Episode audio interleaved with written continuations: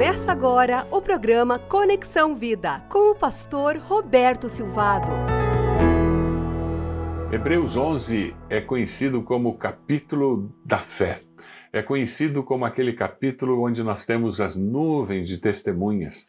Hebreus 12 diz: Nós que temos essa tão grande nuvem de testemunhas, devemos deixar para trás o pecado, aquelas coisas que nos, nos impedem de correr a carreira cristã com perseverança e olhando para o Senhor, o Autor e Consumador da nossa fé, o nosso Senhor Jesus, prosseguir, para que nós possamos experimentar o projeto de Deus para as nossas vidas vidas. Viver pela fé, ter experiências de fé a cada dia. Você não deseja que a sua vida seja assim? Uma vida que a cada dia é um momento novo, em que o novo de Deus é revelado através de experiências de fé. Hebreus 11, 7 nos fala sobre Noé e destaca aquela história lá de Gênesis 6 até 9, quando Noé recebe um desafio de Deus e ele precisa confiar em Deus, porque Deus é o Deus da sua vida. E ele escuta uma direção de Deus e aquela direção é estranha. Deus manda que ele construa uma arca e Deus dá os detalhes. E quando você lê Gênesis 6 a 9, você vê os detalhes com que Deus orienta aquela construção. É assim que Deus quer trabalhar na nossa vida nos orientando nos detalhes, e ele renuncia aos seus planos pessoais, familiares, para cumprir o propósito de Deus para a sua vida. Hebreus 11, 7 resume Gênesis 6, 9, dizendo: pela fé. Noé, quando avisado a respeito de coisas que ainda não se viam, movido por santo temor, construiu uma arca para salvar sua família. Por meio da fé, ele, Noé, condenou o mundo e tornou-se herdeiro da justiça, que é segundo a fé. Noé, ele ouve o desafio de fé. E as maiores experiências de fé que nós temos não dependem de lógica, não dependem de fazer sentido, senão não seria um passo de fé. Uma experiência de fé nos ajuda a caminhar dizendo: Eu sei em quem tenho crido, eu confio no Deus que está agindo na minha vida. O apóstolo Paulo fala para os filipenses no meio da sua carta, dizendo: Tenho certeza de que aquele que começou a boa obra em vocês irá completá-la até o dia de Cristo Jesus, da volta de Jesus. Filipenses 1:6. Noé recebe uma palavra de Deus que não fazia muito sentido, mas se era o seu Deus quem estava falando, então isso faria sentido. É assim que você vive? Você recebe um direcionamento de Deus e, fazendo sentido ou não, você obedece pela fé. Discípulos seguem o seu mestre e aceitam os desafios que o mestre entrega. O grande desafio é focar no que Deus irá fazer. A confiança nos faz viver um processo que nos leva a ter uma experiência de fé. C.S. Lewis afirma que não existe resultado sem processo. É fantástica essa afirmação. Não existe resultado sem processo. Viver o processo faz com que nós possamos experimentar o extraordinário de Deus, o novo de Deus. Você tem confiado no Deus que o salvou? Salmo 37, 5 diz: entrega o seu caminho ao Senhor, confie nele e ele agirá. O que você precisa entregar a Deus? Confiar a Deus nesse momento sabendo que a direção que Deus dará será a melhor direção possível para a sua vida. Se você recebe um direcionamento de Deus, isso é tudo o que você precisa para viver. Qual é a direção que a sua vida está indo? Algumas pessoas vivem como um tronco no, meio de uma enchente levado pelo rio. Eles são levados pelas circunstâncias, pelas emoções, pela ideia dos outros. Se você não busca direção para a sua vida em Deus, alguém direcionará a sua vida. E essa pessoa não estará necessariamente buscando a glória de Deus, buscando o melhor de Deus para você.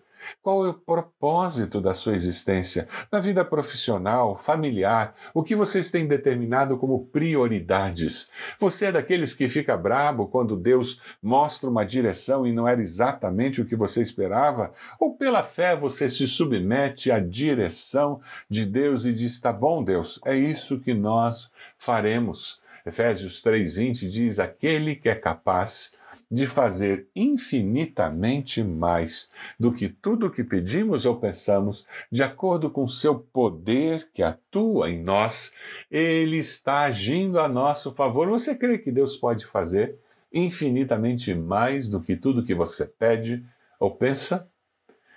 Deus, ele sai da nossa caixinha. Você não consegue colocar Deus na sua caixinha. Muitos de nós construímos um Deus à nossa imagem e semelhança, com as nossas limitações, com as nossas ponderações, com a nossa racionalidade. Eu tenho boas novas para você. Deus não cabe na sua caixinha. Deus não cabe no seu pensamento. Deus é infinitamente maior do que nós. Nós é que fomos criados à imagem e semelhança de Deus. Deus chama Noé e diz: Faça uma arca. Era impossível Noé ver ou imaginar a grandiosidade da visão recebida. Noé tinha uma direção e isso para ele foi suficiente. Juntou madeira, começou a colocar em prática aquele projeto que ele havia recebido de Deus. Eu quero desafiar você hoje a fazer isso. Deus já deu uma direção? O que falta para você obedecer?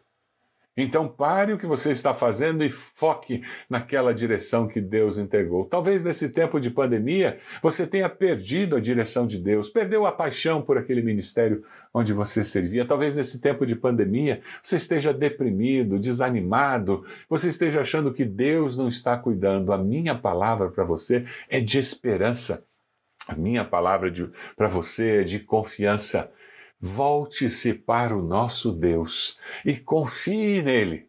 Deus está agindo no planeta Terra mesmo quando nós não percebemos. É, é, é, parecido com aquela situação quando nós colocamos um GPS e nós confiamos que já que nós colocamos a direção ali, embora eu não entenda muito bem o caminho que ele está me mandando fazer, mas eu sei que eu chegarei ao destino final. É verdade. Muitas vezes o GPS nos leva por caminhos perigosos. Muitas vezes o GPS erra o caminho. A minha mensagem para você é que o GPS divino de Deus nunca erra o caminho. E mesmo quando ele nos faz passar por caminhos difíceis, por vales da sombra da morte, por perigos iminentes, ele está conosco. O nosso bom pastor nos conduzirá por todos esses momentos. Confie em Deus. Confie em Deus, tenha convicção de que você vai chegar a um lugar melhor na sua vida, sua vida familiar, profissional, nos seus relacionamentos, na vida das suas emoções, ministerial. Deus recebeu detalhes, Deus deu detalhes para Noé sobre o que ele deveria fazer, mas no processo em que ele estava fazendo, Deus foi confirmando. Gênesis 6, 14 a 16, nós lemos: Você, porém, fará uma arca de madeira de cipestre. O tipo de madeira foi descrito por Deus. Divida-a em compartimentos, revista-a de piche por dentro e por fora. Faça-a com 135 metros de comprimento, 22 metros e meio de largura, 13 metros e meio de altura. Faça-lhe um teto com um vão de 45 centímetros entre o teto e o corpo da arca Coloque uma porta lateral na arca, faça um andar superior, um médio inferior. Veja quantos detalhes Deus entregou. Ninguém nunca havia visto uma arca. Os comentaristas dizem que Noé deveria estar assustado pensando naquilo que Deus estava mandando ele fazer, mas ele obedeceu pela fé. Deus está desafiando você a tomar uma decisão de começar um curso no seminário, na faculdade teológica. Deus está desafiando você a iniciar um novo ministério, a plantar uma igreja. Quem sabe Deus está desafiando você a, dentro daquela área em que você serve, fazer algo completamente diferente. Deus está desafiando você a fazer um pós-graduação, mestrado, fazer um curso para aperfeiçoar-se profissionalmente. Qual o passo de fé que Deus está colocando na sua vida para que você viva intensamente o projeto de Deus para você. Salmo 31, 3 diz que és minha rocha e minha fortaleza. Por causa do teu nome, guia-me e conduz-me. O desejo de Deus é guiar a mim a você para que Ele seja glorificado através das nossas vidas. Você deseja ser instrumento de Deus para transformar a sociedade, para abençoar a sua igreja? Você deseja que Deus conduza a sua vida, que Deus esteja guiando seus passos para que o nome dele seja glorificado através da sua vida? Deus é a nossa rocha.